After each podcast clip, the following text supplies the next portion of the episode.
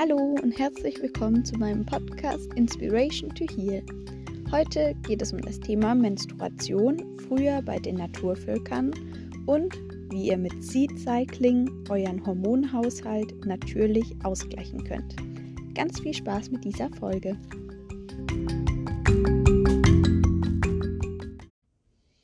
Hallo, also wie ihr vielleicht schon gesehen habt, habe ich ein neues Cover entwickelt und mir einen neuen Namen gegeben, weil ich finde, dass das alles ein bisschen zutreffender ist auf die Themen, die ich besprechen möchte in der Zukunft. Und ja, ich bin sehr zufrieden damit. mir gefällt mein neues Cover richtig gut und ich hoffe, es wird auch viele weitere Leute ansprechen. Heute geht es um Menstruation bei den Naturvölkern und es ist offensichtlich nicht wie heute damals abgelaufen, weil, ähm, naja, die viel mehr mit der Natur in Verbindung standen und auch nicht die Utensilien hatten, die wir heute haben. Ähm, zum Beispiel haben die, ja, also, naja, früher bei den Schamanen ja, sind die Schamanen regelmäßig mit ihrem Volk in die Schwitzhütte gegangen, um die Toxine auszuschwitzen und ja, eigentlich um einfach in dieser Schwitzhütte wurde oft nicht viel geredet und zwar so ein bisschen Rückzugsort. Wenn Frauen jetzt menstruiert haben, früher wurden sie zum Beispiel aus dieser Schwitzhütte ausgeschlossen und ähm, auch bei Heilzeremonien wurden sie ausgeschlossen. Auf der einen Seite, weil die Frauen sehr schwach waren und wahrscheinlich das auch so ein bisschen, ja, so eine patriarchalische Struktur war, dass der Mann sagt, so jetzt bist du zu schwach, jetzt kannst du hier nicht mitmachen. Auf der anderen Seite war es auch ein bisschen, dass die Schamanen auch davor Angst hatten, vor der Naturkraft von der Frau und ähm, dass das sie aus der Balance bringen könnte während der Heilzeremonie. Es war so ein bisschen beides. Die Frauen wurden dann ähm, oft, also nicht bei jedem Volk war das so, also bei den Büchern, die ich gelesen habe, das war meistens so in Südostasien und Nordamerika, da hat, hatten die ihre eigene Hütte im Wald weit ab von dem, ähm, von dem Stamm und sind dorthin gegangen, um zu bluten und es gab immer ein paar Leute, die dann hingegangen sind, aber hauptsächlich Frauen, die sie dann versorgt haben in dieser Zeit. Und ja, das, der Zweck war schon, dass sie zurückgezogen sind in dieser Zeit und sich einfach auf ihren Körper konzentrieren können. Geblutet haben die meistens in den Boden, um mhm, ja, den, das Blut wieder als Opfergabe zurückzugeben an Mutter Natur. Ähm, später mh, man, hat man dann Leinenbinden entwickelt und zum Beispiel bei den Kelten hat man das äh, Blut auch verwendet, um äh, auch wieder für Opfergaben, aber auch um zum Beispiel Schutzzauber auszuüben. Man konnte das Blut an den Zaun von seinem Haus streichen und dann noch äh, einen Spruch aufsagen, um ja sein Haus vor bösen Geistern zu schützen oder vor schlechten Energien. Später im Mittelalter war dann das Menstruationsblut Bestandteil fast jeden Liebeszaubers und es hielt angeblich Hexen fern und sollte vor Feuer schützen. Danach kam dann die Zeit der Aufklärung und des Aufkommens des Kapitalismus und dann änderte sich das Thema zur Tabuisierung der Menstruation und das ist so das, was die meisten vielleicht noch ähm, im Hinterkopf haben. Die Kirche hatte da auch einen sehr großen Einfluss und dazu lese ich jetzt einfach mal ganz kurz was aus Mose 15 vor. Das verbildlicht das nämlich ganz gut. Hier steht, wenn eine Frau ihren Blutfluss hat, so soll sie sieben Tage für unrein gelten. Wer sie anrührt, der wird unrein bis zum Abend und alles, worauf sie liegt, Solange sie ihre Zeit hat, wird unrein und alles, worauf sie sitzt, wird unrein. Ja, ich glaube, da muss man eigentlich gar nicht mehr dazu sagen, wie das Thema dann gehandhabt wurde. Also der Schritt zwischen davor bei den Naturvölkern war es eine Opfergabe.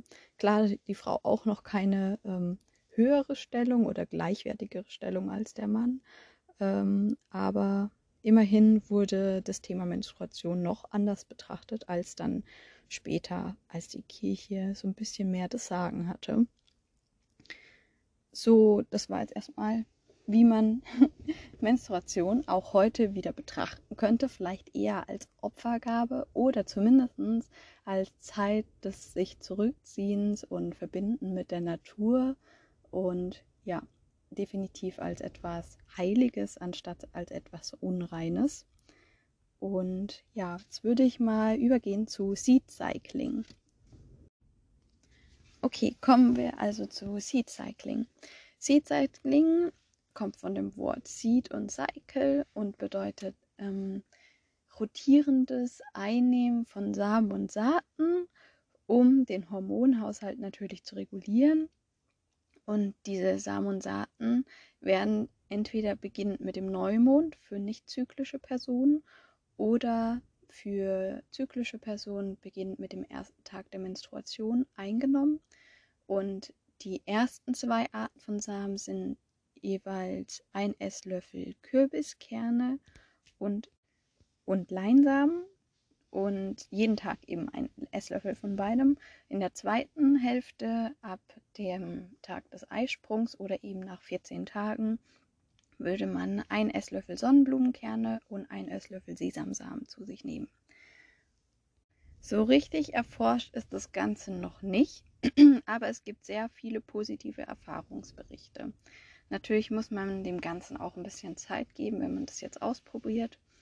Und ich würde mal so drei Monate sagen. Es ist schließlich immer noch äh, natürliches Heilmittel und es braucht immer ein bisschen länger Zeit. Und es hängt bestimmt auch viel damit zusammen, wie man sich allgemein ernährt und wie gesund man lebt. Aber was man sagen kann, ist, dass die Samen Zink für die Progesteron- und Östrogenbildung liefern und damit unterstützen und sehr viel Vitamin E enthalten, was, den, was für den Hormonhaushalt wichtig ist. Leinsamen wiederum sind schon ein bisschen mehr erforscht und Leinsamen wird wissenschaftlich auch mittlerweile nachgewiesen, dass sie vor Brustkrebs schützen können und Zyklusunregelmäßigkeiten ausgleichen können.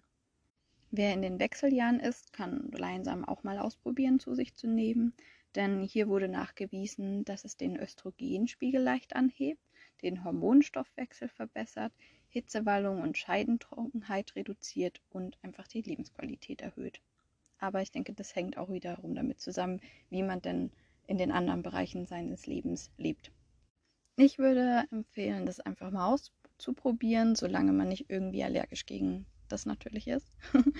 Und ähm, es spricht auch überhaupt nichts dagegen, das auszuprobieren, weil Samen und Saaten sind super gesund und sollte man sowieso in seine Mahlzeiten integrieren.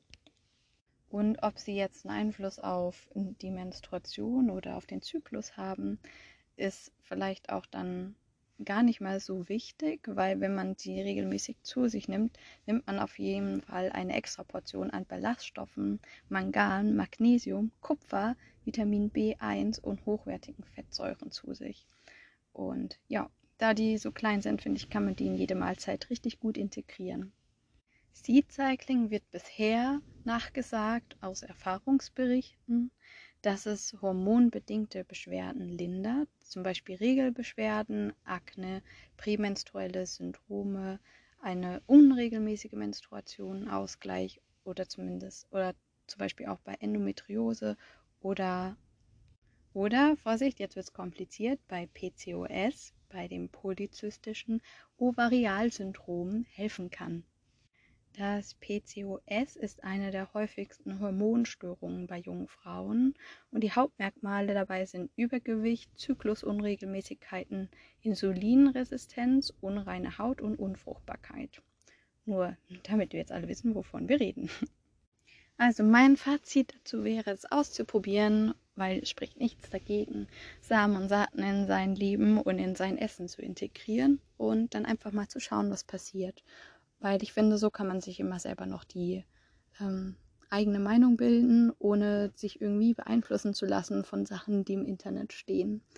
So werde ich das zumindest machen und ich kann ja auch mal ein Update geben, wie das bei mir funktioniert hat. Und zur Betrachtung von der eigenen Blutung, so zum Beispiel wie bei den Naturvölkern früher, da fände ich es schön, wenn die Menschen ein bisschen also es geht jetzt auch schon mehr in diese Richtung. Es ist auf jeden Fall nicht mehr so krass wie früher, als die Kirche so viel Macht hatte. Aber es ist doch noch sehr weit verbreitet, dass es etwas Unreines ist. Und ich fände es schön, wenn mehr Menschen, mehr junge Menschen vielleicht auch, sich mit dem Thema auseinandersetzen und ihren eigenen Körper als was Wertvolles und als Tempel betrachten. Ja, und wir kommen aus der Natur, wir sind Natur und es gibt nichts Unreines in der Natur, denn alles hat seinen Zweck und ja, je nachdem, wie man es betrachtet, kann auch alles wunderschön sein. Ja, dann hoffe ich, euch hat die Folge gefallen und ich wünsche euch einen ganz schönen Tag.